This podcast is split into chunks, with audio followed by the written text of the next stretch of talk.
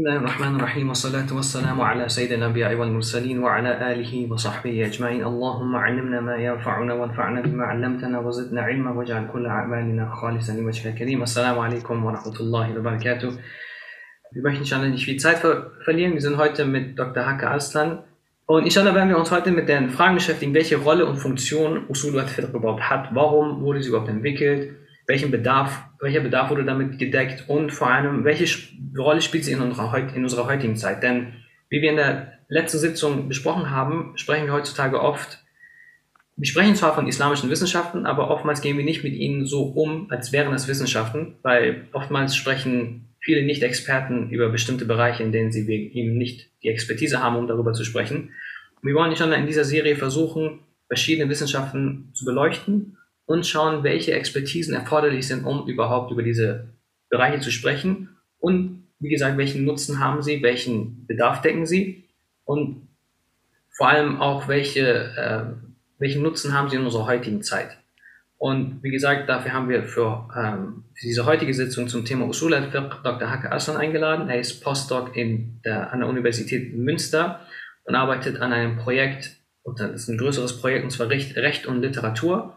Und dort geht es vor allem jetzt in dem Bereich, ähm, zwei Bereiche sind ja dort, soweit ich mich erinnere, und zwar im Bereich der, Literat ähm, der Literatur und halt auch Recht. Also ich glaube, in dem, bei Münster sind jetzt zwei, zwei Schwerpunkte gelegt, und zwar ähm, die Koranexegese, Rhetorik und den Bereich ähm, Rechtsliteratur und Rechtsgattung und so weiter.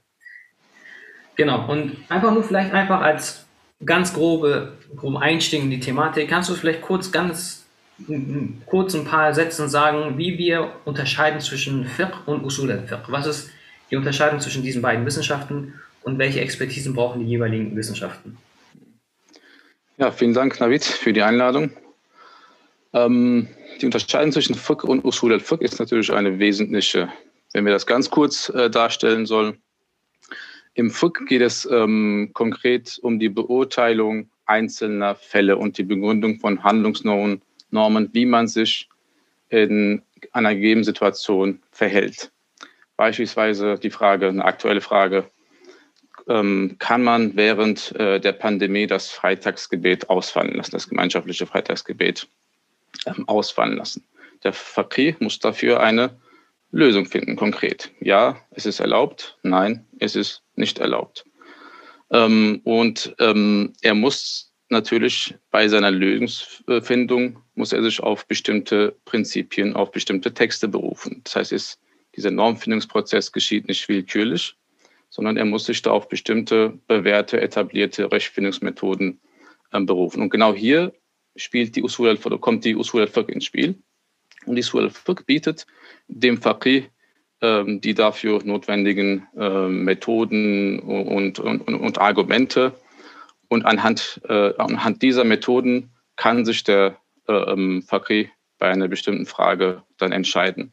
Und die Usul al-Fiqh bietet auch dementsprechend auch die Grenzen, was der Fakri legitimerweise sagen darf und wo die Grenzen der Auslegung sind und wie man sich in konkreten Situationen verhalten darf oder nicht. Ähm, konkret bei diesem Fall ähm, gibt es einen Abwägungsprozess. Das heißt, auf der einen Seite gibt es ein verpflichtendes Gebot, das Freitagsgebet. Das gemeinschaftliche Freitagsgebet kann nur in der Gemeinschaft verrichtet werden, kann nicht individuell zu Hause verrichtet werden. Kann dieses Gebot äh, ähm, ähm ohne weiteres aufgehoben werden. Auf der anderen Seite geht es aber letztendlich um den Schutz des menschlichen Lebens ne, während, während der Pandemie. Und dann kommt eben dieser Abwägungsprozess. Was überwiegt? Und äh, dann gibt es eben ähm, konkrete Regeln und Prinzipien in Usul al-Fiqh-Werken, auch in den Qawaid-Werken, dass ein Gebot nur dann aufgehoben oder umgegangen werden darf, wenn es sich konkret um einen Notfall handelt. Und dazu gibt es ein konkretes Prinzip, ad-darurat tubihul mahsurat. Das heißt, äh, in Notsituationen ähm, können äh, verbotene Dinge ähm, erlaubt werden. Und gemäß dieses Prinzips, Prinzips haben die allermeisten Gelehrten in der jetzigen Zeit äh, es erlaubt, die Freitagsgebete beispielsweise ausfallen zu lassen, aus, auszusetzen. Das heißt, der Fakir muss eben konkrete Normen liefern, erlaubt, nicht erlaubt. Aber das ist eben nur die Spitze des Eisbergs. Äh, und äh, die Usul al-Fiqh-Lehre bietet sozusagen das Repertoire an, an, an den Methoden und Auslegungsmustern, die der Faqih dann äh, anwendet, um in einer bestimmten Situation eine Lösung zu finden, die natürlich äh, ähm, ähm, sowohl äh, den Offenbarungstexten entsprechen muss, ähm, als auch äh, praktikabel sein muss. Diese beiden Aspekte äh, muss eine Verklösung beinhalten. Und wenn wir jetzt von, der, von Auslegungsmethoden und so weiter sprechen, da wäre zum Beispiel eine Frage, die aufkommen könnte, okay, was unterscheidet jetzt einen Usul al-Fiqh-Gelehrten von jemandem, der Tafsir betreibt? So, wo ist da der Unterschied? Wo sind die Grenzen zwischen der Tätigkeit eines Usul al-Fiqh-Gelehrten und mhm. einem Mufassir, einem Koranexeget? Ja, sehr wichtige Frage. Ähm, und diese Frage leitet eigentlich auch über auf die generelle Frage, was ist die Funktion der einzelnen Disziplinen im Bereich der islamischen Theologie? Denn sie wurden ja nicht willkürlich äh, entwickelt, sondern jede Disziplin hat eine bestimmte Aufgabe. Äh, und die Koranexegese, wir machen das immer ganz kurz. Äh, wenn, wenn Detail erfordert wird, stellt es einfach nochmal äh, eine anschließende Frage. Ich versuche so kurz wie möglich zu machen. Ähm, die Koranexegese oder die Koranwissenschaften, wie sie später genannt wurden, haben die Aufgabe, äh, den Bestand des Korans erst einmal zu sichern und die verschiedenen Auslegungsoptionen, vor allem die Überlieferungen, äh, die es in Bezug auf die einzelnen Verse gibt, von den ersten Generationen, von den Prophetengefährten, von den äh, Nachkommen der Prophetengefährten. Das heißt, diese Überlieferungen zu sammeln, zu sichten und dementsprechend für jeden einzelnen Vers die verschiedenen Optionen darzulegen. Also hat der Koran-Exeget ähm, eher eine historische Aufgabe, eine deskriptive Aufgabe, äh, die verschiedenen Auslegungsoptionen darzulegen. Er kann sich natürlich auch für eine bestimmte oder für mehrere Optionen äh, äh ähm, entscheiden und das darlegen. Aber die Koran ist die Auslegung hat eben kein, äh, hat keine normative Funktion. Die Usul al-Fiqh äh, ähm, hingegen bietet ausführliche Kernkompetenzen, wie ein Text prinzipiell, äh, wie das Textverstehen prinzipiell äh, ähm, vonstatten geht, wie Textinterpretation, Textauslegung äh, funktioniert, welche Kompetenzen man mitbringen muss und wie diese einzelnen Texte gegenüber anderen Texten abgewogen werden, wie man bei einem Kollisionsfall sich verhalten soll äh, und wie die verschiedenen äh, sozusagen Quellen sozusagen ähm, abgewogen werden müssen und so weiter. Das heißt, das Gesamtrepertoire äh, an hermeneutischen Kompetenzen bietet die Usul al-Fiqh. Und deshalb ist, kann man die Usul al-Fiqh als ähm, eine Grundlagendisziplin für alle anderen ähm, theologischen Disziplinen beschreiben. Das heißt, die Usul al-Fiqh hat nicht nur die Aufgabe, die Methoden und die, die Quellenlehre für den Fiqh bereitzustellen, sondern sie bietet eigentlich äh, ähm, die methodischen Schlüsselkompetenzen für alle äh, Bereiche der islamischen Theologie und deshalb hat sie auch eine normative Funktion. Sie zeigt, wie Texte ausgelegt werden müssen und wie sie nicht ausgelegt werden dürfen. Wohingegen eben die Koranauslegung ähm, die Aufgabe hat, erstmal den Überlieferungsbestand zu, zu sammeln, zu sichten und zur Verfügung zu stellen. Und dann beginnt die Aufgabe des Faqirs und des Usulis, daraus sozusagen normative Schlüsse zu ziehen. Okay, das heißt, man könnte ganz explizit sagen, dass nicht jeder Koranexeget ist ein Usuli und nicht jeder Usuli ist ein Koranexeget und genauso nicht jeder Koranexeget ist ein Faqih. Also das sind ganz klare Linien, könnte man sagen, dass da eine Expertise äh, vorhanden sein muss, dass dann jeder in dem jeweiligen Bereich dann sprechen darf und kann. Genau, es gibt natürlich Gelehrte, die zugleich ähm, einen Koran, einen Korankommentar verfasst haben, ein Usulwerk verfasst haben und auch ein Fiqhwerk verfasst haben. Ähm, das, schließt das, das eine schließt das andere nicht aus, aber sie waren sich immer dessen bewusst, dass das verschiedene Bereiche waren. Äh, und, ähm, und man kann auch Hadith hinzufügen, äh, Ulumul Hadith, dass das also verschiedene Bereiche waren und deshalb auch unterschiedlich angegangen werden müssen, war den Gelehrten schon äh, bewusst. Und deshalb haben sie auch in, in diesen Werken verschiedene Kriterien gehabt, wie sie diese Werke verfassen. Ne? Also es kann schon sein, dass ein Gelehrter eben in allen Bereichen ein Experte ist aber wir haben auch Gelehrte, die zum Beispiel einen Korankommentar verfasst haben, aber kein Fiqh-Werk. Oder ein Usulwerk verfasst haben, aber kein Furu al-Fiqh-Werk. Ähm, und zum Beispiel bei, vielen äh, Rechtsgelehrten äh, wissen wir, dass sie zum Beispiel ähm, ähm, im Bereich der Hadith-Wissenschaft keine Werk verfasst haben, sondern sich im Fiqh spezialisiert haben und darauf auf die Expertise der Hadith-Wissenschaftler und auf der Koranexegesen äh, sich berufen haben und so weiter. Es ist also eine Arbeitsteilung und es war so ganz klar definiert, welche Disziplin welche Aufgabe hatte. Allgemein kann man sagen, dass die Hadith-Wissenschaften und die Koranwissenschaften als historische Disziplinen sozusagen eher einen deskriptiven Charakter hatten, das heißt den Überlieferungsbestand, den Quellenbestand, das heißt, äh, ähm, worauf sich Kelam und Fiqh stützen, diese zu sichern, zu sichten und äh, sozusagen äh, den Normativwissenschaften zur Verfügung zu stellen. Deshalb kann man von Hadith und Koranwissenschaften auch als von Quellenwissenschaften reden. Und Kelam und äh, Fiqh ähm, kann man als normative Wissenschaften definieren, die quasi dieses Überlieferungsmaterial aufnehmen, interpretieren und daraus Normen äh, dann produzieren. Und Usul al-Fiqh ist eben die Schlüsseldisziplin, die diesen ganzen Prozess der Normableitung eben reguliert äh, äh, und beschreibt und auch den Rahmen dafür setzt. Ja. Das heißt, den Begriff Usul, man sagt ja Usul al-Fiqh und Usul al-Din für Kalam, könnte man dann sagen, dass das bewusst, ganz bewusst gewählt ist, diese Begriffe Usul in Fiqh und Usul von Din. Also genau, also genau. Auch, sie haben auch eine ähnliche Aufgabe, ähm, soweit ich das sehen kann. Also Usul, al, Usuluddin oder Kalam, wie es später genannt wurde, hat ja die Aufgabe, die Glaubensgrundlagen auf einer rationalen Ebene zu begründen. Ne? In den Anfangszeiten war es eher eine apologetische äh, ähm, Aufgabe gegenüber Anfragen von außen äh, auf rationaler Ebene zu, ver zu verteidigen. Und äh, im Laufe der Zeit entstand daraus eine eigene sozusagen metaphysische äh, Disziplin, die die Aufgabe hatte, sozusagen die Religion auf rationaler Ebene zu begründen. Äh, und die Usul al-Fiqh ähm, hat meines Erachtens äh, ähm, die Aufgabe, eine ähnliche Aufgabe, aber sie, also die Usul al-Fiqh, geht schon von den Annahmen der Kalam-Wissenschaft aus. Das heißt, dass der Koran Wort Gottes ist. Das wird im Kalam behandelt und bewiesen oder äh, gezeigt, dass eben der Koran Wort Gottes ist. Dass äh, Mohammed ibn Abdullah äh, der Gesandte Gottes ist, wird sozusagen salam, im Kalam ähm, bewiesen und gezeigt und so weiter. Äh, von diesen Prämissen geht die Usul al-Fiqh-Wissenschaft aus. Das heißt, dort werden diese Themen nicht nochmal aufgegriffen.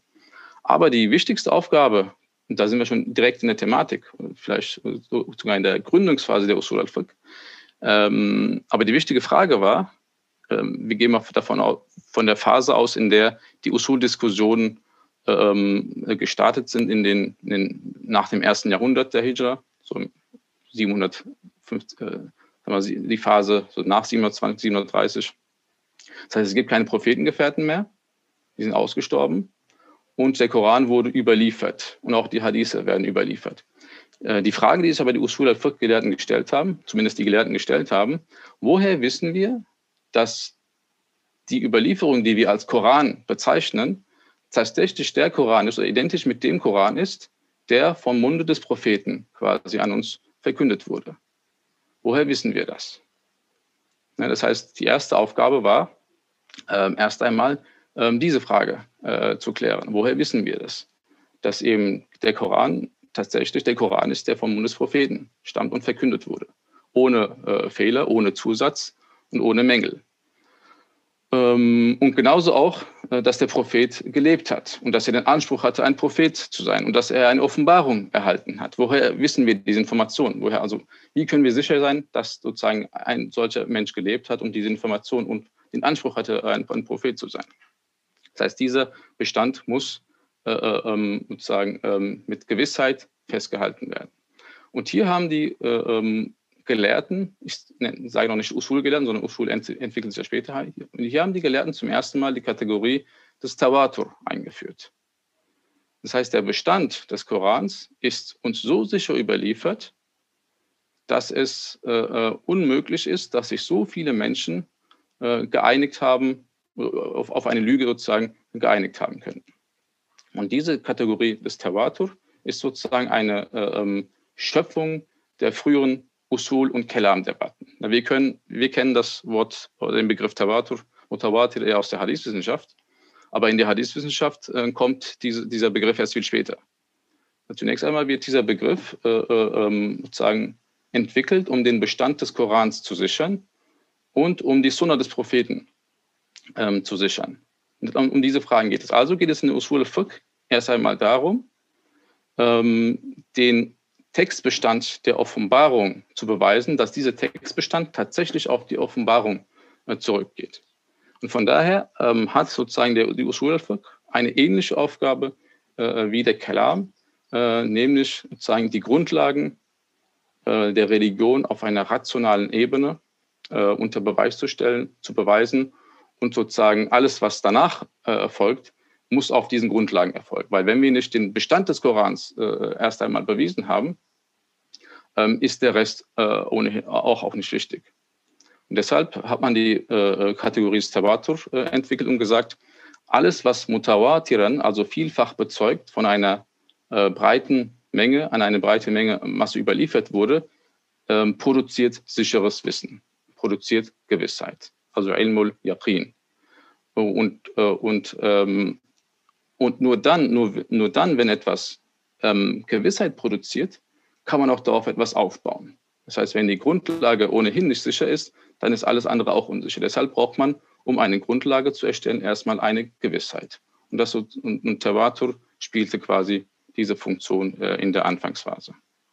Können wir das dann vielleicht so festhalten, einfach so kurz zusammenfassen von dem, was du bis jetzt erwähnt hast, sagen, okay, also basierend vielleicht auf das, was Imam Razali in Mustasfa erwähnt, mit dem Stufenbau der Wissenschaften, dass man sagen kann, Kalam oder in Usul al-Din oder Aqidah als Wissenschaft ist dafür da, um erstmal zu beweisen, dass das, was wir dort haben, also dass es erstmal einen Gott gibt, dass es eine Entität gibt, die die Welt erschaffen hat und dass dieser einen Menschen gesandt hat, namens Muhammad a.s. und dass dieser einen Koran gebracht hat, das den göttlichen Willen offenbart. Und das ist jetzt die Aufgabe vom Kalam-Gelehrten, das zu beweisen. Und wenn wir jetzt das bewiesen haben, dann quasi hört die Aufgabe des Kalam-Gelehrten erstmal hier auf und dann kommt quasi als nächster der Usul al-Fiqh-Gelehrte, der sich dann mit dem Koran beschäftigt als einen textlich, also erstmal als einen Text, erstmal in erster Linie, weil, wie du schon gesagt hast, er geht davon aus, dass das jetzt schon mal von Gott ist und von dem Propheten. Ne?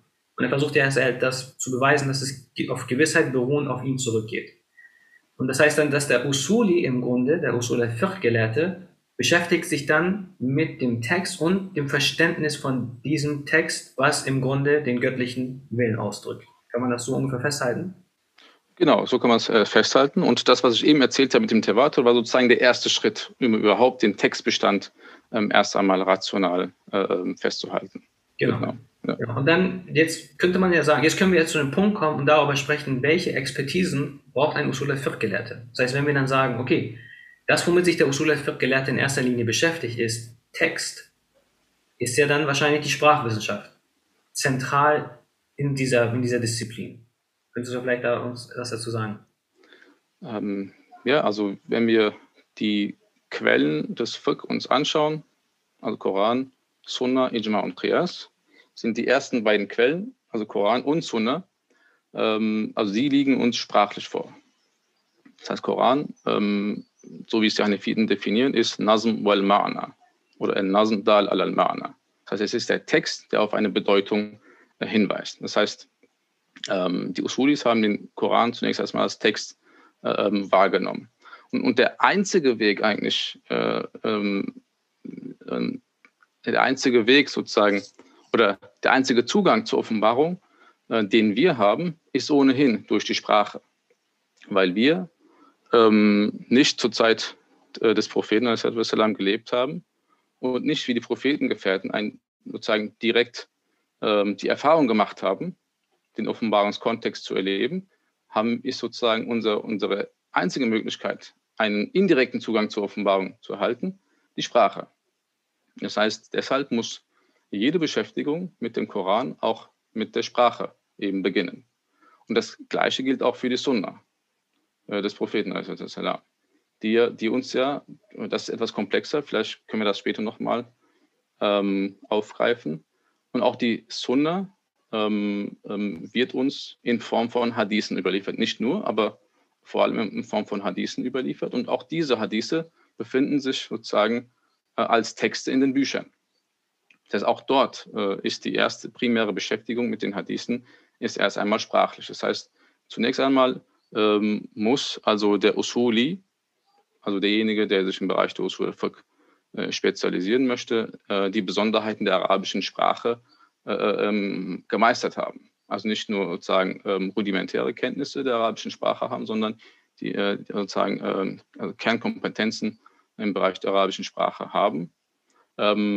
Weil in den Usul-Texten auch sozusagen aus der Grammatik, aus der Rhetorik, aus der Pragmatik, aus der Semiotik und so weiter alle sozusagen Theorien mit einfließen und dort das Ganze eben kulminiert äh, in einem bestimmten System. Es gab, gibt es eine Aussage, das heißt, Ilm al-Usul yastamiddu min kulli fannin. Das heißt, die Usulwissenschaft stützt sich mehr oder weniger auf alle Wissenschaften. Das heißt, deshalb ähm, wird die Usul al-Fiqh-Wissenschaft in den meisten Adressen auch als letzte Disziplin studiert. Dabei konkurriert sie mit der Koranexegese. Ähm, warum? Weil eben Usul al-Fiqh sehr viel ihm voraussetzt. Man muss sich mit Fiqh auseinandersetzen, Sprachwissenschaften kennen, die Logik kennen, die Argumentationstheorie und so weiter kennen. Erst dann kann man sich sozusagen mit, mit Usul Fiqh ähm, ähm, auseinandersetzen. Deshalb sind eben vor allem Kenntnisse der Sprachwissenschaft und ähm, Kenntnisse der Logik äh, natürlich unentbehrlich, wenn man sich mit Fiqh auseinandersetzen möchte. Okay, und jetzt vielleicht noch einen Schritt zurück. Und zwar, du hast ja gesagt, dass al-Fiqh erst später entstanden ist. Also du hast ja gesagt, wenn man jetzt geschichtlich schaut in dem Verlauf nach der Offenbarung und dann nachdem die Prophetengefährten alle verstorben sind und die Gelehrten sich jetzt mit dem Koran beschäftigt haben und jetzt, nachdem wir jetzt festgestellt haben, okay, oder die Gelehrten haben festgestellt, dieser Text beruht auf, also es ist auf Gewissheit beruht, dass dieser Text zurückgeht auf einen Propheten. Und jetzt, wie verstehen wir diesen Text? Ab welchem Punkt kann man sagen, okay, ab dort beginnt quasi Usul al-Fiqh und dort beginnt Fiqh. Wo ist da genau wie kann man den zeitlichen Ablauf sich vorstellen, wenn du sagst, Usul al-Fiqh kam später? Mhm. Ähm, ja, auch eine sehr gute Frage und die man natürlich äh, viel komplexer äh, ähm, ähm angehen muss. Aber das ist natürlich jetzt ähm, kein Prozess, wo wir sagen, okay, hier hört Fiqh auf und hier beginnt Usul, sondern das ist ein Prozess, was eben gemeinsam geschieht. Denn jeder, der Fiqh betreibt, jeder, der etwas versteht, jeder, der einen Text verstehen möchte, ähm, geht ja implizit sozusagen von bestimmten Annahmen aus und hat ja schon eine gewisse äh, Methode oder gewisse Prinzipien, an der er sich hält. Und deshalb äh, ist in jedem Fiqh auch ein Usul vorhanden, auch eine theoretische Herangehensweise vorhanden. Ähm, aber diese Usul al-Fiqh, diese theoretischen äh, Grundlagen, sind, wurden nicht immer explizit gemacht, vor allem in der Anfangsphase. Das heißt, auch die Propheten, wenn wir uns die Prophetengefährten uns anschauen, dann sehen wir, dass, ähm, ähm, dass es dort schon unterschiedliche Herangehensweisen gibt. Es gibt Prophetengefährten wie Omar ähm, der eben ähm, sehr offen mit den äh, Offenbarungstexten auch, auch umgegangen ist und teilweise auch äh, ähm, das Ganze oder auch, sehr, auch, auch viele neue Entscheidungen getroffen hat, die er ausgehend von den ähm, Urteilen des Propheten verstanden hat und sozusagen weiter äh, äh, tradiert hat. Es gibt aber Prophetengefährten wie sein Sohn Ibn Omar ähm, oder äh, Abu Zar und andere, die sozusagen eher ein wortwörtliches Verständnis oder eher sozusagen einen zurückhaltenden Zugang zu, den, äh, zu der Sunna des Propheten hatten. Also auch dort gab es schon unterschiedliche Herangehensweisen. Und ähm, ähm, aber man kann aber sozusagen ähm, da sozusagen bei den Prophetengefährten äh, dieses Kontextwissen dabei war und sie ganz genau wussten, warum der Prophet dann bestimmte Sachen gesagt hat und bestimmte Sachen eben nicht gesagt hat und warum äh, bestimmte Koranverse ähm, äh, eine Bedeutung hatten und gerade in dem Kontext offenbart wurden, weil sie eben dieses Kontextwissen hatten, ähm, konnten sie äh, auch ohne dieses Methodenwissen und weil sie eben auch die arabische Sprache beherrscht haben, ähm, brauchten sie eben dieses äh, theoretische Grundwissen nicht. Das heißt, also sie besaßen diese natürliche Kompetenz, ähm, die Situation zu beurteilen und ausgehend von, von den bereits beurteilten Situationen neue äh, Fälle zu lösen. Das heißt, dort ist schon bei den Prophetengefährten äh, ein Usul vorhanden, aber diese Usul ist eben implizit vorhanden. Und ähm, alles, also vieles, was später an Usul al-Fiqh-Regeln produziert wurde, geht eigentlich auch zurück auf, auf, auf die Praxis der Prophetengefährten. Und deshalb ähm, ist ähm, die Propheten-Gefährten-Generation, die Sahabe-Generation, eben sehr wichtig. Sowohl für den Fiqh, ähm, als auch für den Usul al-Fiqh. Ähm, und wir dürfen auch die Praxis der Usul al-Fiqh äh, nicht ähm, oder die Praxis der Normableitung generell nicht als äh, eine Schreibtischangelegenheit äh, uns vorstellen, äh, wo Gelehrte sich hingehockt haben und gesagt haben, okay, jetzt heute behandeln wir das Gebet, bringt mal die Koranverse, bringt mal die Hadithe und dann, gut, das klingt authentisch, das klingt so und so, dann ähm, muss äh, sozusagen die Norm wie folgt sein. So verlief es natürlich nicht. Ähm, die meisten Normen, die die ähm, frühen Rechtsschulen sozusagen etabliert, begründet haben, gehen zurück auf die Praxis. Auf die Praxis der Prophetengefährten. Und diese Praxis der Prophetengefährten wurden dann weiter übertragen an die Tabi'un, an die Nachfolgegenerationen. Und wir erinnern uns, dass eben nach den Eroberungsbewegungen in der Anfangszeit ähm, viele Prophetengefährten, die früher in Medina gelebt haben, ausgewandert sind in verschiedene Städte und haben natürlich auch ihr Wissen, auch ihr Repertoire äh, mitgebracht in diese Städte und haben dort Lesezirkel gegründet und haben dort sozusagen die prophetische Praxis äh, weiter äh, tradiert. Und diese Praxis in diesen jeweiligen Städten bildet auch den Kern oder bildet auch die Grundlage der späteren Rechtsschulen. Äh, das heißt, ähm, die Rechtsnormen wurden nicht sozusagen ähm, durch Schreibtischarbeit von den Texten abgeleitet primär, sondern wurde in der Praxis erst einmal erfahren weitergetragen und diese Praxis wurde dann im Nachhinein verschriftlicht. Und die Aufgabe äh, des Faqichs war es, wenn wir zum Beispiel an, an Abu Hanifa denken, warum gilt zum Beispiel Abu Hanifa als der Gründer der Rechtsschule oder als eben die Hauptfigur der hanefitischen Rechtsschule? Ähm, also was macht ihn aus? Was hat er gemacht, was die anderen nicht gemacht haben? Ne? Wenn wir uns seine Lehrmeinungen anschauen, dann gehen seine Lehrmeinungen zu 60, 70, 80 Prozent genaue Anzahl muss man nicht betrachten, auf äh, Ibrahim al-Nachai zurück, auf den äh, Tabi-Ungelehrten, der in Kufa eben ansässig war.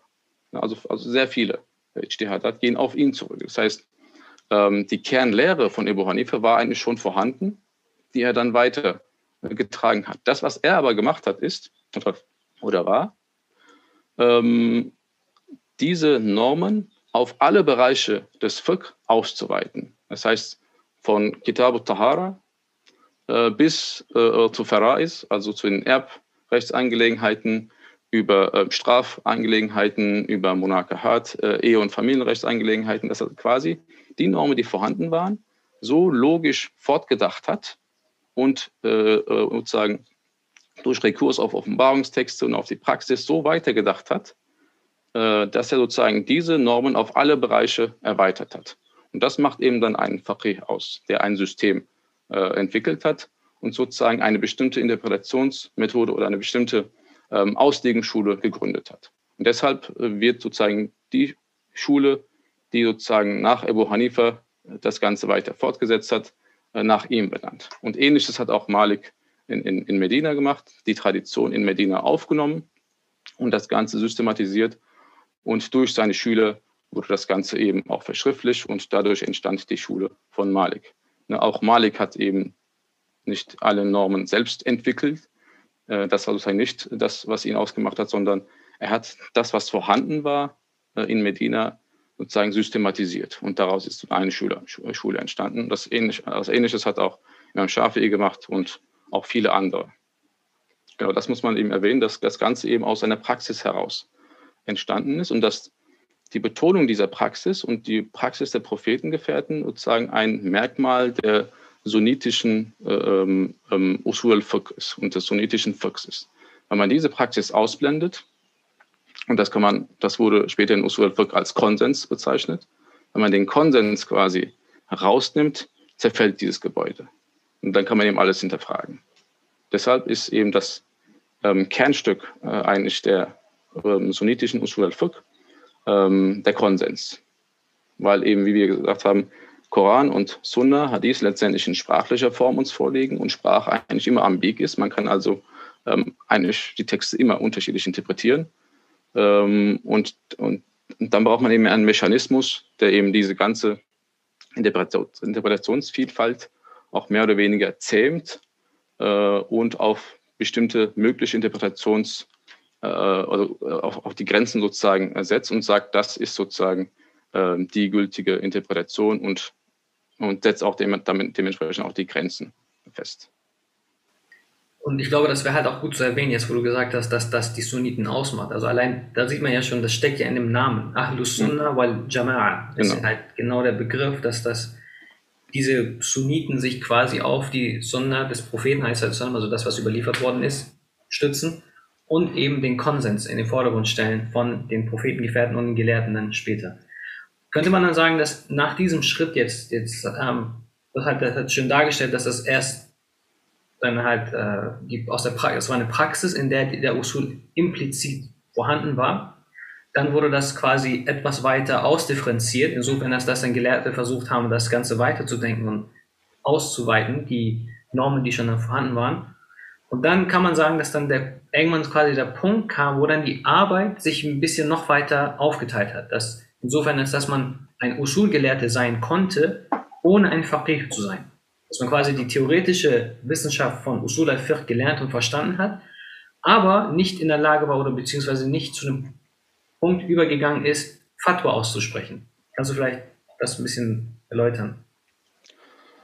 Ähm, genau, vielleicht den ähm, weiteren Prozess, ähm, warum das ähm, oder wie, wie man quasi die impliziten Regeln dann äh, äh explizieren musste, dann irgendwann. Wir sehen zum Beispiel aus der Sunna des Propheten, dass er bestimmte Handlungen ähm, ähm, unterschiedlich äh, vollzogen hat. Er hat zum Beispiel das Wittergebet mal sehr früh äh, verrichtet, mal äh, kurz vor, vor, äh, vor dem Sonn äh, kurz vor der äh, Morgendämmerung zum Beispiel. Ja? Ähm, oder manchmal ähm, trank er eben im Stehen, normalerweise im Sitzen, aber einige Male ähm, ähm, auch, auch, auch, auch im Stehen. Ähm, oder im Gebet, während des Gebets hat er ähm, seine Hände mal so gefaltet, mal anders eben gehalten und so weiter. All diese Überlieferungen sehen wir. Nun mussten sich eben die verschiedenen äh, Gelehrten aber entscheiden, welche Überlieferung oder welche Praxis nun die entscheidende äh, ist in einem bestimmten Gebiet und häufig haben sich auch für die Praxis entschieden, die in ihren Gebieten äh, eben dementsprechend praktiziert wurde. Es wird zum Beispiel, äh, Abu Hanifa äh, wird äh, gefragt, warum er die Überlieferung von Ibn Omar nicht akzeptiere, wonach eben vor und nach dem Ruku die Hände beim Tekbir äh, hochgehoben werden sollen. Und darauf meinte er, eine ähm, solche Praxis haben wir hier nicht. Ne? Und, ähm, ähm, und wenn es der Fall wäre, äh, wenn das die einzige äh, ähm, Handlungsoption wäre, dann äh, hätte diese Hadith oder hätte diese Praxis von mehreren Prophetengefährten überliefert äh, werden müssen, aber eben nur ein einziger hat es überliefert. und wir haben auf der anderen Seite andere Überlieferungen von Ibn Masud und so weiter und er ist Efra, er kennt sich besser aus in diesen Angelegenheiten. Also man hat sich eben entschieden. Und gerade diese Entscheidung musste dann irgendeinmal, musste dann begründet werden. Warum? Warum hat man sich für eine Überlieferung entschieden und nicht für die andere? Warum hat man sich für die eine Interpretation des Koranvers entschieden und nicht für das andere? Und da kommen eben diese äh, ähm, Usul-Regeln dann ins Spiel, äh, dass jede Rechtsschule dann versucht hat zu zeigen, warum und wie man auf, eine, auf ein bestimmtes äh, Ergebnis ähm, ähm, gekommen ist. Man muss also Rechenschaft ablegen für die Praxis, die man äh, gemacht hat. Denn das ist auch eine Zeit, wo eben ganz unterschiedliche Schulen entstanden sind. Man redet von 20 bis 80 verschiedenen Schulen, die entstanden sein sollen in dieser Zeit. Das heißt, ähm, Ijtihad ähm, war ähm, sozusagen natürlich ähm, regelgebunden, ähm, aber es gab eben Unterschiede, also faktisch gesehen gab es unterschiedliche Schulen, die den Anspruch hatten, die Sunna des Propheten äh, zu vertreten. Und da muss natürlich äh, sozusagen ganz äh, klar äh, gezeigt werden, dass es tatsächlich der Fall ist. Und die Aufgabe der Usul al-Fiqh war es, oder warum die Usul al-Fiqh als Disziplin gegründet wurde, äh, war ähm, hier, ähm, dass man quasi hier einen Minimalkonsens etablieren wollte, worauf sich alle berufen konnten und was auch die Grenzen sozusagen äh, der Interpretationsmöglichkeiten geben sollte. Das heißt, in diesem Rahmen ähm, dürfen sich Gelehrte äh, bewegen. Das war sozusagen das Zeichen.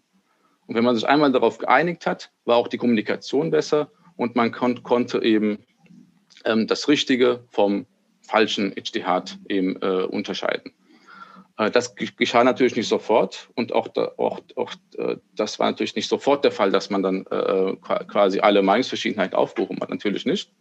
Äh, dazu bedarf, bedarf es andere äh, äh, Mechanismen, wie zum Beispiel die Gründung ähm, ähm, einer Rechtsschule. Auch innerhalb einer Rechtsschule wurden eben bestimmte ähm, herrschende Meinungen von Mindermeinungen unterschieden, ähm, sodass äh, der FIC praktikabel wurde. Weil für die Praxis braucht man letztendlich ähm, eindeutige Lösungen. Ja. Man kann nicht sagen, okay, in dieser Frage, konkreten Frage gibt es drei Optionen, wählt eine aus. So kann man keine Gemeinschaft, keine Gesellschaft aufbauen. Es besteht keine, kann keine Rechtssicherheit entstehen, kann keine Ordnung entstehen, kann keine Stabilität entstehen. Das heißt, der Bedarf an Stabilität, an Ordnung, an Rechtssicherheit führte dazu, dass man quasi solche Kriterien äh, entwickelt hat, anhand derer äh, sich die Gelehrten äh, dann bewegen sollten. Und gerade das ist, glaube ich, heutzutage äh, ähm, das größte Problem, was wir haben, dass wir eben keine, keinen Minimalkonsens haben in der Kommunikation der Rechtsnormen. Das heißt, ähm, welche Methoden, welche Quellen, welche Ansätze ähm, empfinden wir oder sehen wir als legitim an. Also einen solchen Minimalkonsens gibt es heute nicht. Ähm, deswegen redet jeder aneinander vorbei. Und ich denke, das ist sozusagen das, was wir äh, von der klassischen Tradition äh, denke, lernen können, dass man in der Lage war, sozusagen eine, äh, ein, einen Minimalkonsens äh, zu begründen, äh, was eben den Rahmen äh, ähm, gesetzt hat, äh, ähm, was eben trotzdem zu Meinungsverschiedenheiten geführt hatte. Aber dennoch hat man sich darauf geeinigt, dass bestimmte Aspekte äh, ähm, der Religion unangetastet blieben, wie zum Beispiel das Koran, Sunna, Ijma und Qiyas als die vier grundlegenden Quellen von allen akzeptiert wurde, mit Ausnahme ähm, zum Beispiel äh, der Sahiriten. Ne, sie haben den Qiyas eben nicht anerkannt. Und auch das ist interessant, die Begründung, warum man Qiyas abgelehnt hat, aber vielleicht dazu äh, dann gleich nochmal. Und also, ähm, also welchen Bedarf hat Usul al-Fiqh äh, gedeckt? Ne, also der Bedarf an Rechtssicherheit, Ordnung und an einem Minimalkonsens, an dem man sich orientieren konnte. Ja, es wäre auf jeden Fall vielleicht noch wichtig zu erwähnen, also wenn wir jetzt abgesehen von der Ordnung sprechen, also Rechtssicherheit und Ordnung vor allem, das ist ja vor allem im gesellschaftlichen Kontext, also mhm. vor allem in der Muamalat, also in zwischenmenschlichen Beziehungen und in dem Bereich der Gesellschaft. Aber ich denke, es wäre auch vielleicht wichtig zu sagen, dass ein großer Anteil ist ja, beschäftigt sich auch mit Ibadat, also der gottesdienstlichen Hingabe, gottesdienstlichen Handlungen und sowas dass es dort ja auch klare Grenzen gibt, dass man da jetzt nicht unbedingt von einer Ordnung spricht, insofern, dass das, das zwischenmenschlich geordnet ist, sondern dass man da wirklich tatsächlich sagt, okay, hier geht es dann um Ibadat, ob sie akzeptiert werden oder nicht. Und das ist dort ja, dann auch, genommen. Mhm. das ist dann auch dort, also worauf ich hinaus möchte, ist, dass man, was man heutzutage, glaube ich, ein bisschen übersieht bei einigen, ist, dass sie, dass man von Meinungsverschiedenheit spricht, ja, gibt es, aber dass man übersieht, dass es Grenzen gibt in der legitimen Meinungsverschiedenheit.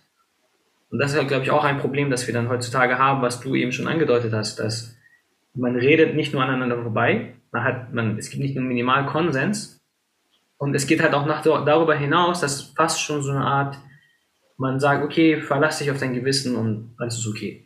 Meinungsverschiedenheit, solange ein einziger Gelehrter oder irgendeine Aussage man schon findet, ist so, als wäre das schon legitim. Also ist das nicht auch schon ein Problem, was dann mhm. quasi die, die Gelehrten dann quasi versucht haben zu beseitigen? Weil es ja, ja vor allem auch um die Akzeptanz der Ibadah geht. Ja, sehr guter Punkt.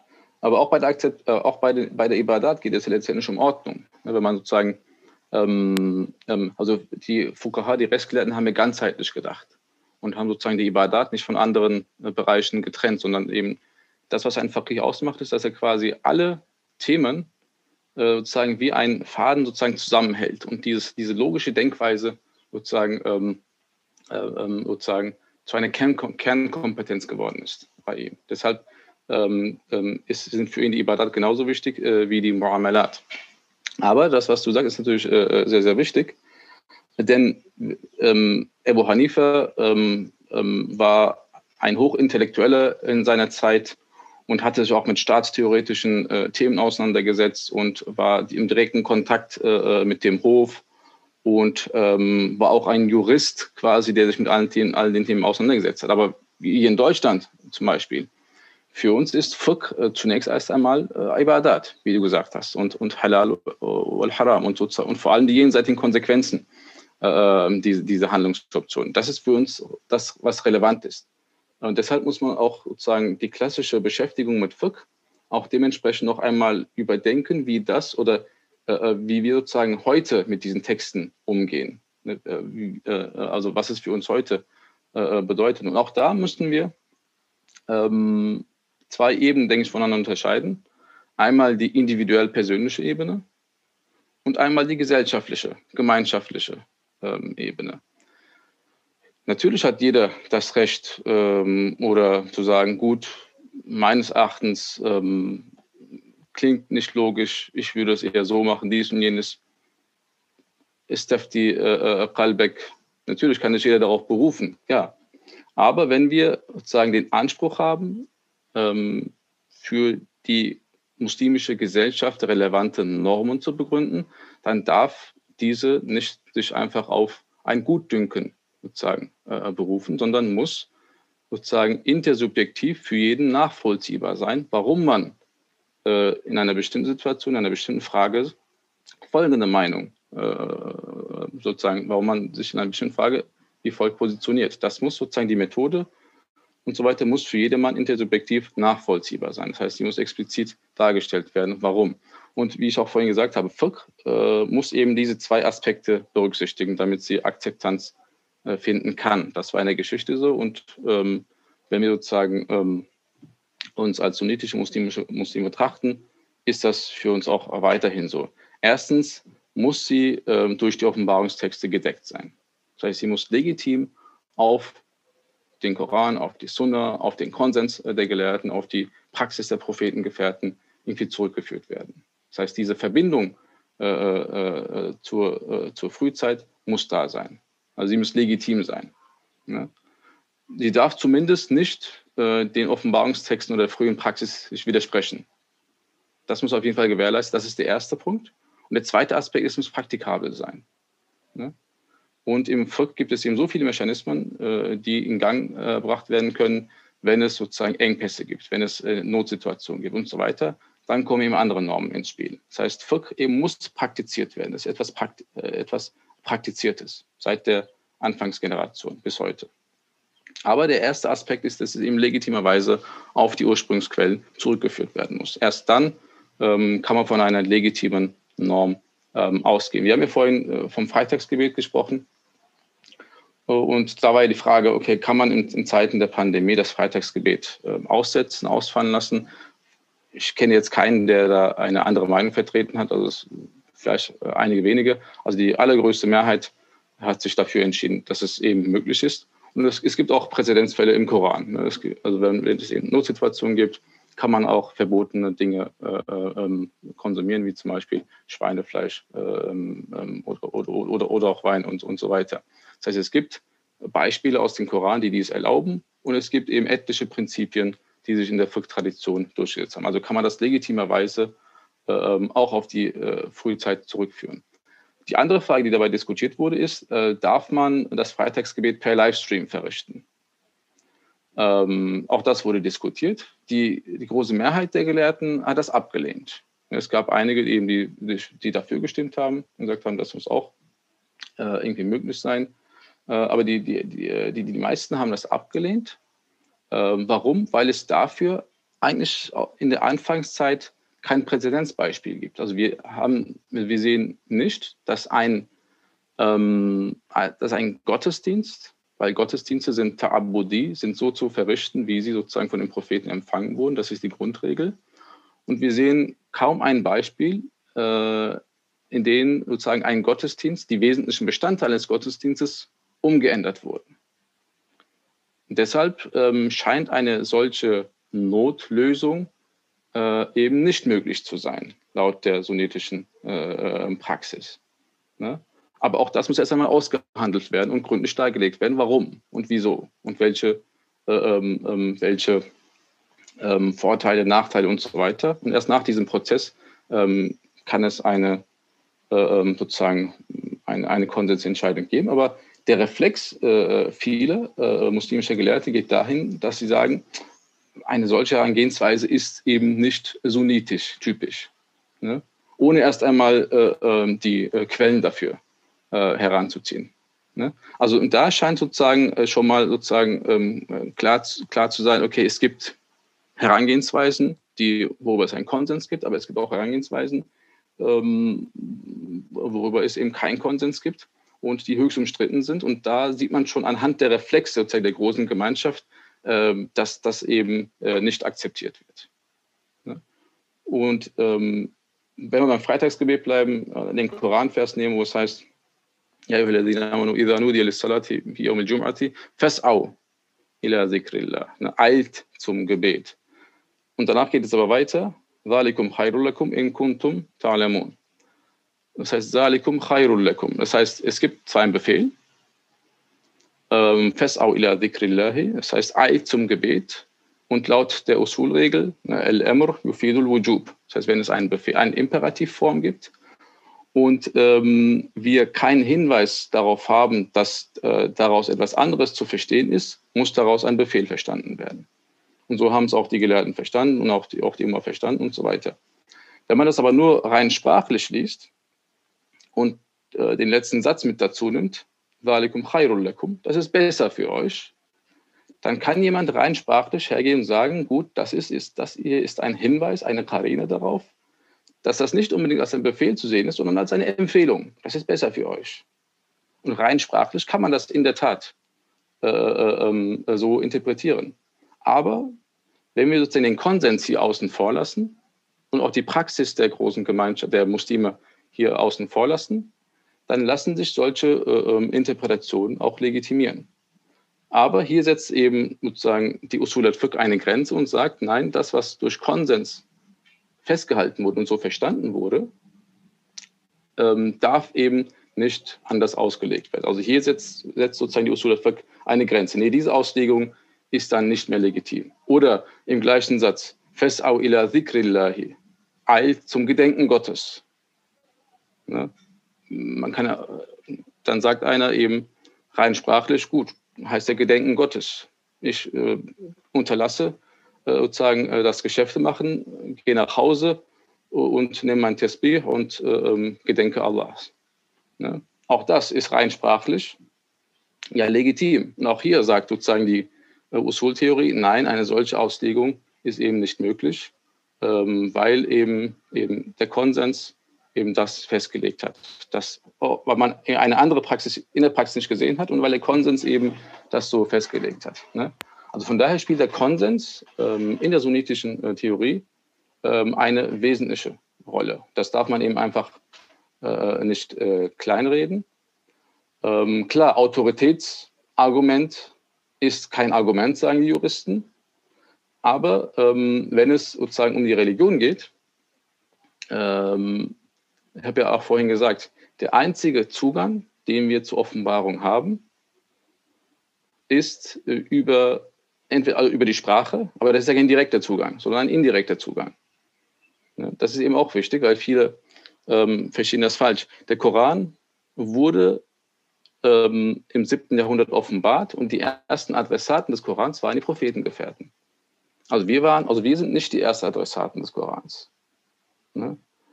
Äh, es gibt ja viele äh, Prediger, die sagen, wir müssen den Koran so lesen, als ob er uns in diesem Moment offenbart wäre.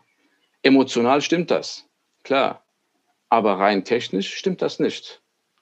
Ne? Deshalb, äh, also die erste Adressaten sind die Prophetengefährten. Das wird in den Usul-Texten diskutiert.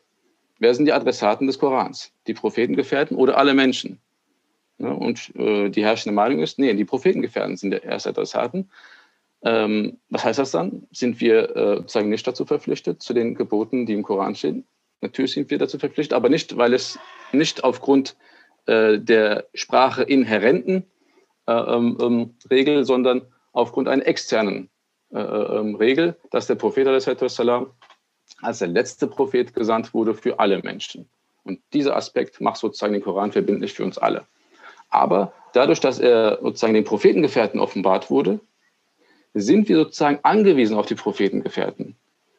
sozusagen einen Zugang zur Offenbarung zu erhalten. Deswegen können wir nur sozusagen einen authentischen Zugang zu den Offenbarungsquellen, zum Koran und zur Sunna haben, wenn wir uns sozusagen hörend mit äh, den Prophetengefährten, mit den früheren Generationen sozusagen verbinden und diese Verbindung haben.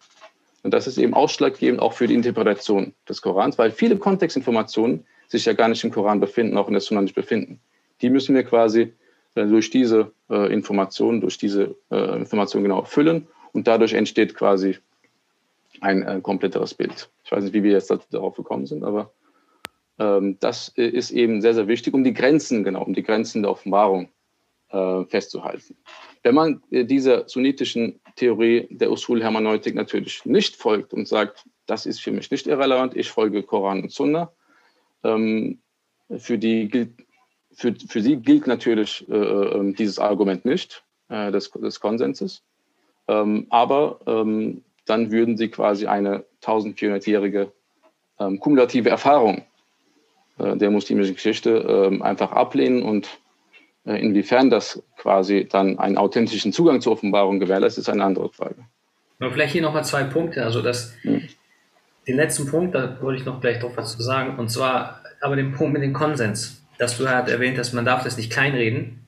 Und zwar der Aspekt, dass der Konsens an sich ist ja auch schon erwähnt in der Offenbarung und ist ein Teil der Offenbarung ja gewesen. Also es ist ja nicht so, dass man die Gelehrten sich dafür entschieden haben, okay, wir, wir sagen jetzt, wir nehmen einen Konsens, sondern es gibt ja in den Aussprüchen des Propheten, dass man sich an die Gemeinschaft halten soll. Also und hier auch nicht nur Gemeinschaft im Sinne von die Mehrheit, sondern auch vor allem auch die Gemeinschaft im Sinne von die Experten in diesen Bereichen im Verständnis der Religion. Und dass auch der Prophet das jetzt erwähnt, ganz explizit, dass sie, dass wir, also die folgende Generation, sich an den Prophetengefährten halten sollen. Also diese, diese, dieses Konzept von Konsens ist ja auch nicht aus der Luft gegriffen. Ich glaube, das muss man auch nochmal erwähnen mhm. sondern dass das auch auf die Aussprüche des Propheten als zurückgehen und sogar teilweise sich auch ableiten lassen aus dem Koran.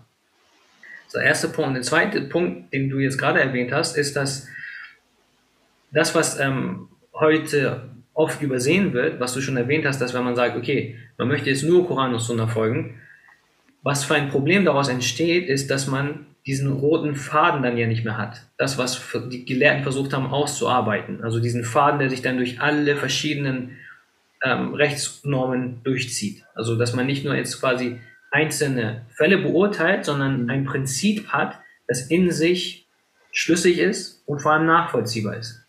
Weil ein, ein Problem, das heutzutage oft passiert, oder sogar von einigen, in einigen Fatwas vor allem zu finden sind, ist ja, dass diese Kohärenz nicht nachzuvollziehen ist. Also dass ähm, quasi man nicht sehen kann, okay, warte mal, hier wendet man folgendes Prinzip an, aber in einer anderen Fatwa ist dieses Prinzip plötzlich nicht mehr vorhanden, also obwohl es da sein müsste, rein, wenn man das rein weiterdenken würde. Und das ist ja, glaube ich, das, was du meinst, dass das Problem ist, dass es dann eben nicht mehr nachvollziehbar ist einmal und dann halt eben man nicht wirklich sagen kann, okay, ist das jetzt wirklich der göttliche Wille, dem man jetzt an dem da folgt oder nicht. Hm. Ja, wobei man natürlich, ähm, wichtiger Punkt, äh, den du erwähnt hast, also wie gesagt, äh, Fiqh bedeutet ja diese Kohärenz erstmal ähm, zu haben, selbst, und dann auch dementsprechend äh, auch in den Urteilen äh, zu gewährleisten. Ähm, man darf aber auch nicht vergessen, dass vor allem im Bereich der Muamalat ähm, Fiqh immer eine praktische Angelegenheit ist. Und wir haben ja viel von eben Konsens äh, und ähm, Einigkeit, Einheit und so weiter gesprochen. Aber Fiqh besteht ja auch zu einem großen Bereich aus Meinungsverschiedenheiten. Al-Fiqhu min Babi Sunun ähm, ist ein Ausspruch, was eben vielen, in vielen äh, Usulwerken äh, vorkommt. Das heißt, ähm, Leute kurz übersetzen, was bedeutet. Genau, also viele ähm, Fiqh-Normen beruhen nicht auf äh, ähm, beruhen nicht auf Gewissheit, sodass die hundertprozentig sozusagen äh, äh, der Wahrheit oder der Norm entsprechend, die auch Allah für uns vorgesehen hat, sondern eben nur durch, was heißt hier nur, durch Vermutung. Also von ein, San wird so definiert, dass von 51 Prozent bis 99 Prozent ist quasi. Also keine hundertprozentige Gewissheit, also keine Gewissheit begründende Norm, sondern eine Vermutung oder eine präsumtive Norm. Das heißt, es andere Möglichkeiten wären genauso, also andere Auslegungen wären genauso möglich. Und äh, Fiqh besteht ja, Zahlen zu nennen ist immer äh, äh, eben eine Schätzung, aber zu 80, 90 Prozent äh, äh, aus äh, ähm, Meinungsverschiedenheiten, aus, aus, aus Sunun, also aus, aus, aus Vermutungen. Manche Vermutungen sind eben gut begründet und haben eine sehr sozusagen höhere Wahrscheinlichkeit der Wahrheit äh, zu entsprechen, manche eben eine niedrigere Wahrscheinlichkeit. Manche sind sehr gut durch die Quellen belegt, manche sind weniger äh, durch die Quellen belegt. Also ist es sozusagen sind Meinungsverschiedenheiten auch legitim. Und ähm, da ja FIC was mit der Praxis zu tun hat und ähm, wir auch in den Usul-Texten den Satz kennen, die Offenbarungstexte sind begrenzt, aber die Fälle sind unbegrenzt. Also müssen von den begrenzten Offenbarungstexten unbegrenzte sozusagen Normen abgeleitet werden. Ähm, das äh, zeigt uns, äh, äh, dass immer neue, neuere Fälle dazukommen und dass wir in der Praxis quasi auch pragmatisch natürlich umgehen müssen und bestimmte, um damit auch, auch den FIC sozusagen praktikabel zu machen. Dabei kann es natürlich vorkommen, dass die Konsistenz bei den Fetwas manchmal darunter leidet, dass man quasi in einem bestimmten Fall anders sich entscheidet, weil die Umstände anders sind, und in einem anderen Fall anders sich entscheidet, weil eben die Umstände anders sind. Deshalb, also bei Fetwas äh, muss man deshalb immer schauen, okay, ähm, welcher Kontext äh, liegt dem zugrunde, liegt der Fetwa zugrunde und, äh, äh und, und was will man mit dieser Fetwa erreichen. Das heißt, im Bereich der Praxis gelten andere Regeln als in der Theorie in Usul al-Fiqh sucht man sozusagen nach Rationalität, nach höchstmöglichen Objektivität. Ähm, deshalb waren zum Beispiel in den frühen Usul-Texten ähm, ähm, Orf zum Beispiel keine legitime Quelle, also Gewohnheitsrecht. Oder äh, Maslaha, also Allgemeinwohl, ne? Nutzen äh, war keine anerkannte Quelle. Oder Maqasid Sharia taucht zum Beispiel in hanefitischen Texten überhaupt nicht auf. Ne? Das heißt aber nicht, dass die Rechtsgelehrten in ihren Urteilen nicht die Ziele sozusagen der Scharia verfolgt haben oder dass sie nicht zielorientiert gedacht hätten und, und so weiter. Ne? Das ist was anderes. Das heißt, in der Theorie sucht man nach Objektivität, Konsistenz, Rationalität. Aber in der Praxis kann es natürlich durchaus geben, dass, sie, dass eine Situation sich ergibt und dass man da eben anders handeln muss. Deshalb habe ich ja von, deshalb passt das gut, äh, von zwei Seiten des FIC gesprochen. Legitimität. Diese Aufgabe übernimmt die Usul al-Fiqh. Das heißt, wir müssen anhand dieser Regeln zeigen, dass diese äh, Option, die wir, die der Faqih zu, zu, zur Verfügung stellt, dass sie tatsächlich gut begründet ist durch die Quellen. Ähm, aber dann kommt die zweite Komponente, die Praktikabilität. Und die Usul steigt dabei aus und sagt, ich bin für die Theorie zuständig. Aber es kann sein, dass sozusagen in einer gegebenen Praxis eine andere Lösung, eine abweichende Meinung eben äh, in, in Frage kommt. Und da muss der Faqih eben äh, in, einer gegebenen, in einer gegebenen Situation eben seine Entscheidung fällen. Deshalb ähm, kommt in den äh, Adab al-Fatwa-Werken, ähm, also neben dem Usul al-Fiqh, neben der Usul al-Fiqh, gab es auch äh, Adab al-Fatwa-Literatur. Und in dieser Literatur äh, wurde äh, beschrieben, wie der Mufti äh, ähm, sich ähm, verhalten soll bei der Fatwa-Gebung, welche Regeln er befolgen soll. Also viel praktischer als in der Usul al-Fiqh. Und dort äh, findet man immer einen Satz, wo es heißt, der Faqih, der, der Mufti der nicht die Angelegenheiten sozusagen seines Volkes und seiner Zeit kennt, ist ein Jahil, Verhur Jahil. Also in diesem Wortlaut kommt das vor. Das heißt, auch in der Tradition war es natürlich so, dass der Faqih immer äh, sozusagen Kind seiner Zeit war und sozusagen äh, sich auskennen musste in seinem Kontext und in dem Bereich, in dem er sozusagen äh, Auskunft erteilen sollte. Das war also nicht, ist also nicht nur heute so, sondern es war auch früher so. Und deshalb kann es natürlich sein, wie gesagt, dass, dass er in gegebenen Situationen eine andere Meinung äh, bevorzugen kann, was eben in der, äh, zum Beispiel in der, in der Mezhab-Tradition eben nicht bevorzugt wurde. Aber ein Faqih ist eben jemand, der sich das leisten kann, der sozusagen das, die ganze Tradition, ohne sich von der Tradition zu trennen, quasi als ein Teil dieser Tradition sieht und aber denkt, in der Situation äh, muss aber wie folgt gehandelt werden, damit sozusagen das ganze äh, äh, System noch aufrechterhalten wird, damit das Ganze praktikabel gemacht wird. In den Ibn Abidin oder in den Fetwa-Werken sieht man sehr häufig auch folgende Aussage. Wenn Abu Hanifa heute gelebt hätte, hätte er wie folgt geantwortet. Ne? Das heißt, um nicht zu sagen, Abu Hanifa, wie widersprechen Abu Hanifa, sagt man, er hätte heute auch so geantwortet, wenn er heute gelebt hätte. Das heißt, die Zeit, der Kontext und so weiter sind natürlich auch entscheidend äh, bei der Beurteilung von Handlungsnormen. Das sieht man zum Beispiel auch in, in, in der Frage, äh, weil es eine aktuelle Fragestellung ist, sind zum Beispiel äh, Bankzinsen erlaubt oder nicht. Da sieht man zum Beispiel heutzutage unterschiedliche Auffassungen. Nicht, weil sie der Auffassung sind, Riba ist nicht mehr haram. Nein, Riba ist sozusagen ähm, ähm, bleibt weiterhin haram. Aber wie das Ganze definiert wird, ob die heutigen Transaktionen als Riba gelten können oder nicht, dazu gibt es eben Meinungsverschiedenheiten von eben ähm, ähm weltweit auch anerkannten äh, Gelehrten. Ähm, und deshalb ähm, kann man darüber diskutieren, ist das ein Bereich, äh, wo es legitime Meinungsverschiedenheiten geben kann. Ne?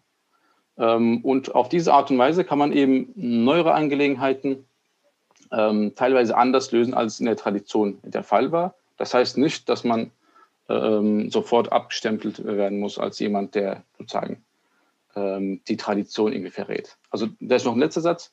Ähm, Tradition ist kein Selbstzweck, sondern Tradition soll helfen, um der Wahrheit auf die Spur zu kommen. Ne?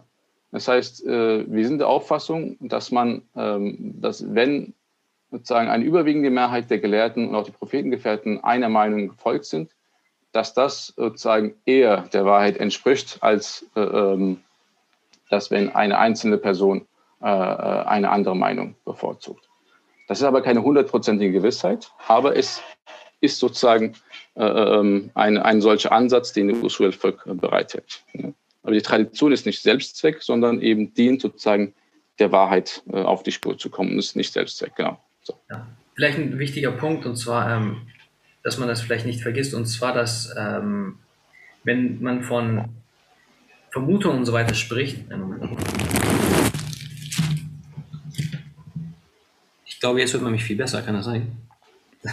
ähm, das Problem, also äh, nicht das Problem, sondern was du erwähnt hast mit Vermutung, also diesen Aspekt mit der Wann. Ich glaube, das muss vielleicht für diejenigen, die jetzt nicht da in, der, in dem Bereich sind, dass man das klarstellt. Also wenn man, man spricht nicht von Vermutung im Sinne von jemand, also eine erstes irgendjemand liest und vermutet, dass das gemeint ist. Also das ist nicht gemeint, weil, wie gesagt, wir haben gesprochen, dass es bestimmte Kompetenzen und ähm, Fähigkeiten braucht, um überhaupt bestimmte Aussagen zu treffen, weil Sinn und Zweck von diesen Wissenschaften ist ja, dem göttlichen Willen auf die Spur zu kommen. Also ich denke, diese, diesen Begriff sollten wir öfters verwenden, nicht einfach nur sagen Normen, weil am Ende des Tages diese Normen, was, was wir meinen, ist ja zu verstehen, was will Allah von den Menschen. Darum geht es ja. Und wenn wir jetzt sagen, wir sprechen von Vermutung, dann heißt es nicht, dass das zu gering, also das geringschätzend gemeint ist, sondern die Gelehrten waren einfach vorsichtig, weil sie wussten, wir sprechen hier vom göttlichen Willen. Das heißt, wenn jemand behaupten würde bei einer Sache, wo es nicht absolute Gewissheit ist, dass das die Regel ist oder beziehungsweise dass das Allah will, weil wenn man das machen würde, würde man, wenn es nicht stimmt, wäre man Lügner und man würde etwas der Lüge, also man würde Allah der Lüge mhm. bezichtigen. Und deswegen war man halt vorsichtig, weil sobald ein gewisser Spielraum da war, dass es vielleicht doch anders sein könnte, hat man trotzdem gesagt, okay, man ist lieber vorsichtig und sagt, okay, das ist kein Yaqin, sondern mhm. eine Ghalabatusan, eine hohe Wahrscheinlichkeit.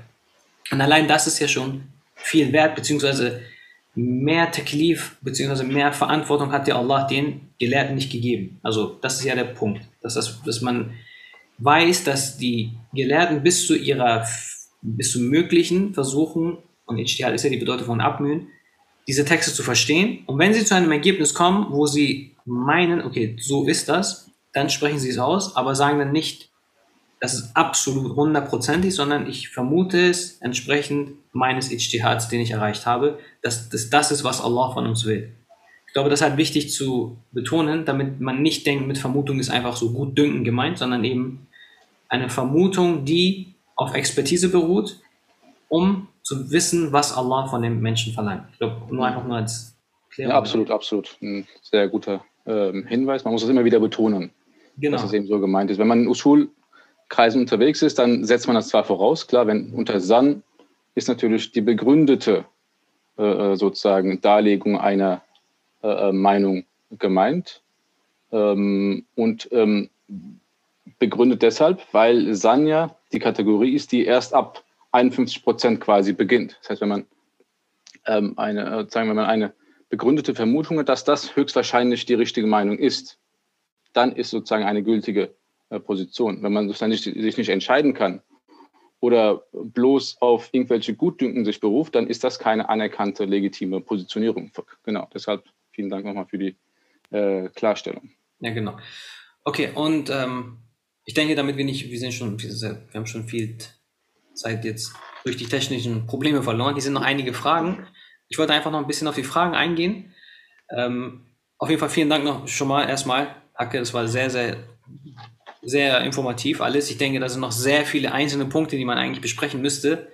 Vielleicht machen wir das zu einem ähm, späteren Zeitpunkt, aber ja, ein paar Fragen nochmal. Und zwar, ähm, muss man sich an Gelehrte richten oder kann man auch selbst auf die Suche nach Antworten gehen? Gibt es nicht sonst ein Risiko für Autoritätsglauben? Wie findet man dort die Mitte? Ich glaube, das haben wir eigentlich schon geklärt, die Frage, glaube ich. Möchtest du noch was dazu sagen oder ist das? Ähm, ja, also eigentlich wichtige Frage. Ne? Also letztendlich hat man ein sehr individuelles äh, oder eine sehr individuelle, intime Beziehung mit Allah, also Jell. Und äh, ähm, das auf jeden Fall. Deshalb sollte man immer natürlich äh, auch sein eigenes Gewissen befragen und danach äh, handeln. Aber letztendlich, wenn es darum geht, ähm, Gottes Willen aufzuspüren ähm, und man weiß, okay, der einzige Zugang dazu ist eben äh, der Koran und ähm, der Koran ist in seinem Original in der arabischen Sprache äh, offenbart worden und um das zu verstehen, braucht man bestimmte Kompetenzen äh, und so weiter. Äh, und die Gelehrten ja nicht den Anspruch hatten, dass sie sozusagen die Weisheit mit Löffel gegessen haben, sondern dass sie sozusagen mit, äh, und das bedeutet Ijtihad, die, größt, die höchstmögliche Anstrengung, äh, ähm, das Urteil Gottes in einer Angelegenheit sozusagen zu finden. Das ist äh, Ijtihad. Ähm, und wenn sozusagen Tausende von Gelehrten ähm, eine, bestimmten, eine bestimmte Meinung sozusagen gehabt haben und dass wir diese Meinung auch auf, den Prophet, auf die Prophetengefährten zurückführen können, dann bietet das sozusagen äh, ähm, ähm, eine gewisse Sicherheit, dass wir sagen können, gut, da bin ich auf der sicheren Seite.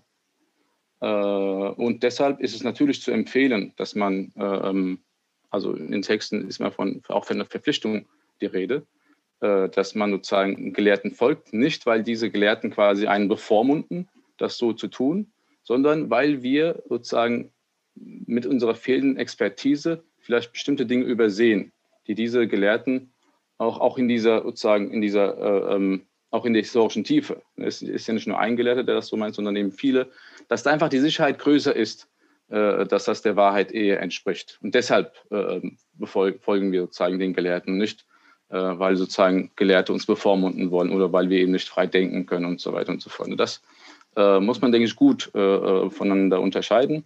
Aber tatsächlich letztendlich entscheidet jeder für sich selbst, was er befolgt.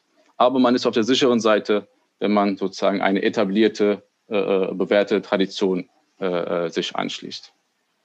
Ja, ich denke, wir machen das ja eigentlich im Alltag immer tagtäglich, mhm. dass wir Expertise folgen. Deswegen, wir haben nie das Gefühl, dass uns ein Arzt bevormundet oder mhm. dass uns wer auch immer, also bei der Arbeit oder wie auch immer. Also im Grunde folgen wir immer Expertise. Nur, ich weiß nicht, was passiert ist, aber wie bei der Religion hört es irgendwie auf einmal auf.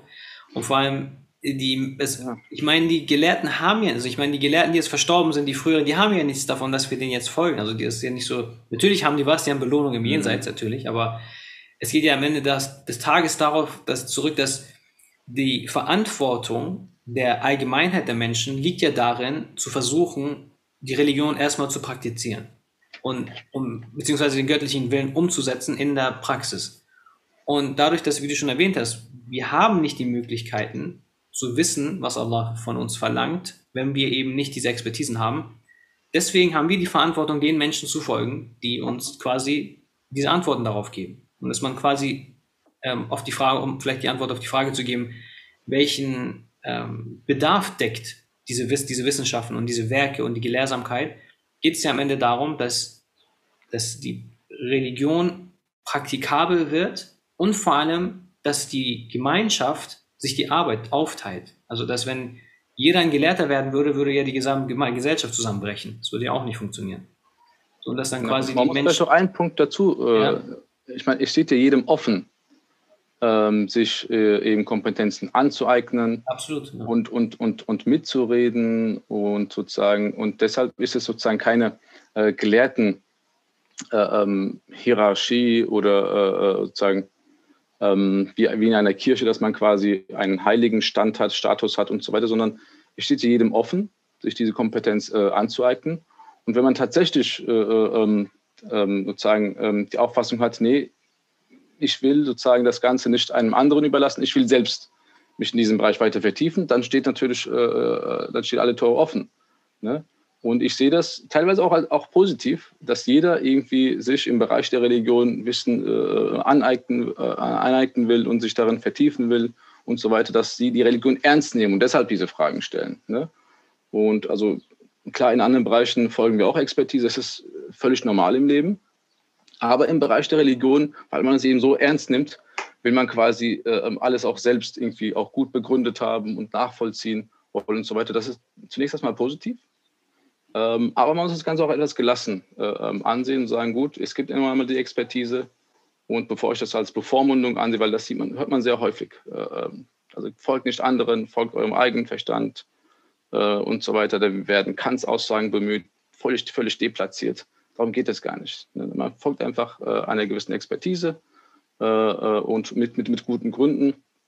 Und das sollte man deshalb nicht ganz eben auf diese ideologische, emotionale Schiebe, äh, emotionale Ebene schieben. Ja, absolut. Hier noch eine Frage, wie definiert sich die Gewissheit aus einer Mehrheit? Also ab wann gilt eine Gruppe als Mehrheit und wie entsteht daraus eine Gewissheit, wenn die Gruppe bereits an eine Aussage glaubt? Ich war einen Augenblick nicht, also genau. Also wie entsteht Gewissheit hinsichtlich des Konsens, glaube ich, ist die Frage. Ja, eine sehr wichtige Frage und, ähm, ähm, und ähm, darum geht es ja letztendlich äh, in der gesamten Usul al-Fiqh-Lehre, dass man eine, weil letztendlich ist jede Meinung eines Rechtsgelehrten eine Meinung und begründet keine Gewissheit erst einmal. Ist letztendlich eine Meinung von vielen Meinungen. Ähm, wenn aber sehr viele Gelehrte sozusagen dieser Meinung, dieser Meinung folgen und diese unterstützen mit Gründen, Argumentationen und so weiter, dann steigt sozusagen der Grad an Gewissheit, weil es eben dann nicht nur eine individuelle Meinung ist, sondern von vielen unterschiedlichen Personen äh, geteilt wird. Das macht aus dieser Meinung noch keine Gewissheit natürlich. Warum? Weil letztendlich auch ganz viele Menschen sich irren können. Das sagen die Usulgelehrten auch in ihren Texten. Also das ist keine äh, ähm, absolute Notwendigkeit, dass dadurch Gewissheit entsteht, sondern dadurch entsteht eine höhere Sicherheit, dass sozusagen diese Meinung dem Willen Gottes äh, entspricht. Und wenn äh, diese äh, Menschen, die sich auf eine Position einigen, die Prophetengefährten sind, die sozusagen den Offenbarungskontext direkt erlebt haben, unmittelbar erlebt haben, das heißt Wissen über Wissen verfügen, die wir nicht haben und über die wir keinen Zugang haben, dann erhöht natürlich äh, das Ganze äh, äh, sozusagen ähm, die Möglichkeit, dass, das, dass diese Meinung eben ähm, auch ein, mit, mit, ziemlicher Sicherheit der Wahrheit äh, entspricht. Es geht also immer nur darum, um eine graduelle Annäherung an die Wahrheit, aber nicht um die Wahrheit selbst. Ne? Also das muss äh, betont werden, äh, weil letztendlich, wie gesagt, auch wenn 100 Millionen Menschen äh, zusammenkommen, eine Meinung vertreten, natürlich können sie sich auch geirrt haben. Rein rational ist das möglich. Ne? Ähm, aber ähm, letztendlich müssen wir, wenn wir sozusagen von der Religion reden, von bestimmten Aspekten reden, von bestimmten Prämissen ausgehen und die wir dann als gesetzt betrachten. Und das ist sozusagen im ähm, Bereich ähm, der Religion, äh, der, im sunnitischen äh, Kontext eben der Konsens. Das heißt, dass zum Beispiel das fünfmalige Gebet am Tag verpflichtend ist, ist steht per Konsens fest. daran eben kann man, äh, sollte man eben nicht mehr zweifeln.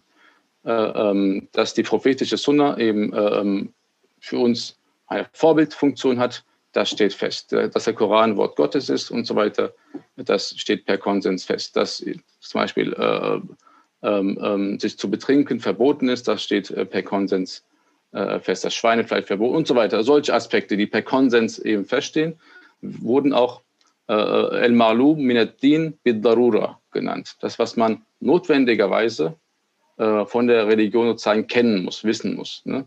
Warum? Weil sie eben so äh, ähm, äh, überliefert worden sind, dass eben, dass sie zum Beispiel keine Gegenmeinung haben. Und dass das so, sowohl in den Offenbarungstexten explizit genannt wurde, als auch durch den Konsens äh, bestätigt wurde. Ne? Dann gilt eine solche Meinung als hundertprozentig äh, gewiss und kann sozusagen nicht mehr, äh, dem kann nicht mehr widersprochen werden.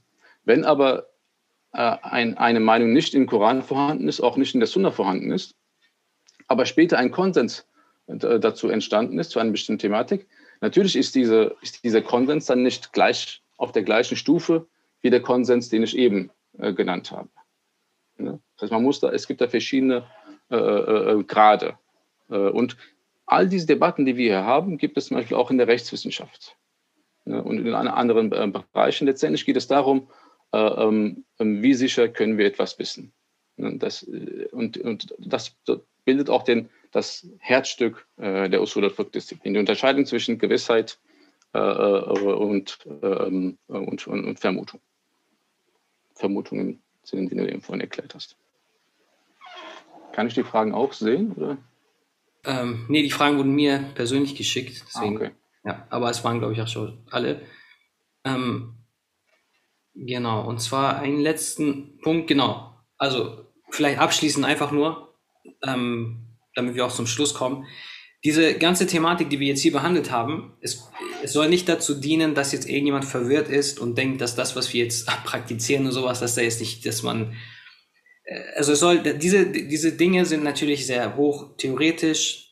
Viele Dinge hat man wahrscheinlich zum ersten Mal gehört und vielleicht ist man bei der einen oder anderen Sache vielleicht verunsichert. Es geht nicht darum, dass man verunsichert wird von diesen Dingen, sondern es sind, es dient einfach, um zu zeigen, die Auseinandersetzung mit der Religion und vor allem, was wir an Gelehrsamkeit haben, was in verschiedenen Wissenschaften geschieht, ist weitaus komplexer als das, als was man normalerweise denkt oder als was man normalerweise hört. Und es geht einfach nur darum, so einen kleinen Blick hineinzubekommen in diesen Bereiche und zu sehen, okay, es ist tatsächlich komplex, diese Thematik, und es bedarf Expertise, um sich damit auseinanderzusetzen. Und wie Hacke schon gesagt hat, jeder hat Zugang dazu, vorausgesetzt, man nimmt sich die Zeit, geht den richtigen Weg zum Lernen und dann kann man eben vielleicht irgendwann selber mitreden und diese Dinge auch vor allem besser verstehen. Am Ende des Tages ähm, vielleicht einfach nur als Botschaft an die Zuhörer, die vielleicht eventuell irgendwie verunsichert worden sind. Am Ende des Tages für die Allgemeinheit gilt, sie sollen sich an eine Rechtsschule halten. Am besten, man nimmt sich ein Ilmihal und befolgt dem, was da steht. Das ist alles, was die Allgemeinheit machen muss. Und zur Allgemeinheit gehöre ich, gehöre ich und äh, ich weiß nicht, wie Hacke sich selber sieht, wahrscheinlich auch, genau. Wir halten uns auch genauso an einem Emihal, wie alle anderen auch, weil am Ende des Tages diese Dinge eben wir uns darauf verlassen, dass das der richtige Weg ist und dass das uns zu Allahs Willen führt und dass das zu Allahs Zufriedenheit führt. Das ist die Kernbotschaft, an der wir es am Ende des Tages immer halten. Also ich wollte das nur betonen, damit keiner jetzt hier rausgeht und komplett verwirrt hier ist und denkt so, okay, was ist jetzt los? Genau, das ist eigentlich nur das, womit wir zur Verantwortung gezogen werden vor Allah. So. Genau. Ähm, ich glaube, es gibt keine weiteren Fragen mehr soweit. Vielen, vielen Dank. Ähm, gut, Alhamdulillah, ist nicht, hier, hier schreibt jemand, wir sind nicht verunsichert. Es war sehr informativ und sehr Alhamdulillah. Wie kommst du darauf, dass die verunsichert waren? Nee, nee, ich habe gesagt, falls jemand verunsichert falls, ist. Okay. Weil diese Begriffe von Vermutung und das ist, äh, es könnte vielleicht so, so, es könnte vielleicht dazu führen. Einfach mhm. nur, es könnte vielleicht dazu führen. Einfach nur ja, man muss natürlich jedes einzelne Thema, wie du auch gesagt hast, äh, einfach ausführlicher behandeln. Und genau. Äh, das sollte einfach nur äh, sozusagen zeigen, wie komplex das Ganze eigentlich ist. Absolut. Und das auf, auf, auf jeder sozusagen äh, also wir sehen nur die Spitze des Eisbergs und darunter sind eben ist sozusagen ein ähm, eine, eine, sozusagen ein Riesenberg an Diskussionen und, und, und Diskursen, die über die Jahrhunderte geführt wurden. Und das Ganze soll einfach auch zeigen, wie komplex es ist, aber auch wie gut begründet eigentlich die islamische Theologie an sich ist. Also es, ist, besteht nicht nur aus den Meinungen, also eine hanefitische Rechtsschule besteht nicht nur aus Abu Hanifa, sondern sozusagen aus einer 1300-jährigen äh, ständigen Auseinandersetzung und Reflexion und neu, äh, äh, Lektüre des Korans und der Sunna und so weiter. Und dadurch ist sie eigentlich sehr gut begründet. Und ähm, sowas wie die Usul al-Fiqh als äh, Rechtshermeneutik ist ohnehin eine Schöpfung der muslimischen Gemeinschaft. So etwas findet man in anderen äh, Rechtskulturen äh, eigentlich nicht. Und auch in Deutschland hat sich eine gewisse Rechtshermeneutik, Rechtstheorie erst im 19. Jahrhundert entwickelt. Das heißt, die Muslime waren in diesem Bereich äh, Jahrhunderten zuvor schon sehr hoch entwickelt. Ne? Und äh, äh, also und das muss einfach äh, anerkannt, akzeptiert und auch gewürdigt werden. Absolut. Also das stimmt. Ähm, wie du schon, also wir haben ja auch schon geplant, ich, ich erwähne das jetzt einfach mal, dass wir eine Reihe mit dir geplant haben zu der Thematik Usul al-Fiqh. Schon wird das irgendwann in Zukunft passieren. Wir haben halt vor, über diese Thematik Usul al-Fiqh mehrere Sitzungen zu machen und dann auch Texte zu lesen und inshallah dann ein bisschen mehr Einblick zu bekommen. Das äh, hatten wir schon abgesprochen gehabt. Es steht noch nicht genau fest Termin, aber inshallah wird das irgendwann kommen. Dann werden wir noch weiter auf diese Thematik eingehen. Und hier tatsächlich, da hatten wir jetzt eine Person privat geschrieben und hat gesagt, äh, das war tatsächlich ein bisschen komplex und ich wurde ein bisschen verunsichert. Deswegen war es, glaube ich, ganz gut, das erwähnt zu haben. Deswegen. Vielen, vielen Dank nochmal, Vielen Dank auch an die Teilnehmer, die sich die Zeit genommen haben und so geduldig waren. Ich finde, war das ähm, hilfreich und informativ. Also für mich war es auf jeden Fall. Es war immer, ist immer eine Freude, sich mit Hacke zu unterhalten. Ich lerne auch immer wieder neu dazu. Und ich finde, werden wir die Thematiken in naher Zukunft vertiefen und noch weiter von Hacke profitieren. Vielen Dank nochmal, Hacke. Danke dir. Falls du noch irgendwelche abschließenden Worte hast, dann gerne. Ich habe zu danken. Vielen Dank. Alles klar. Dann schönen Abend noch an alle. Assalamu alaikum wa rahmatullahi wa barakatuh.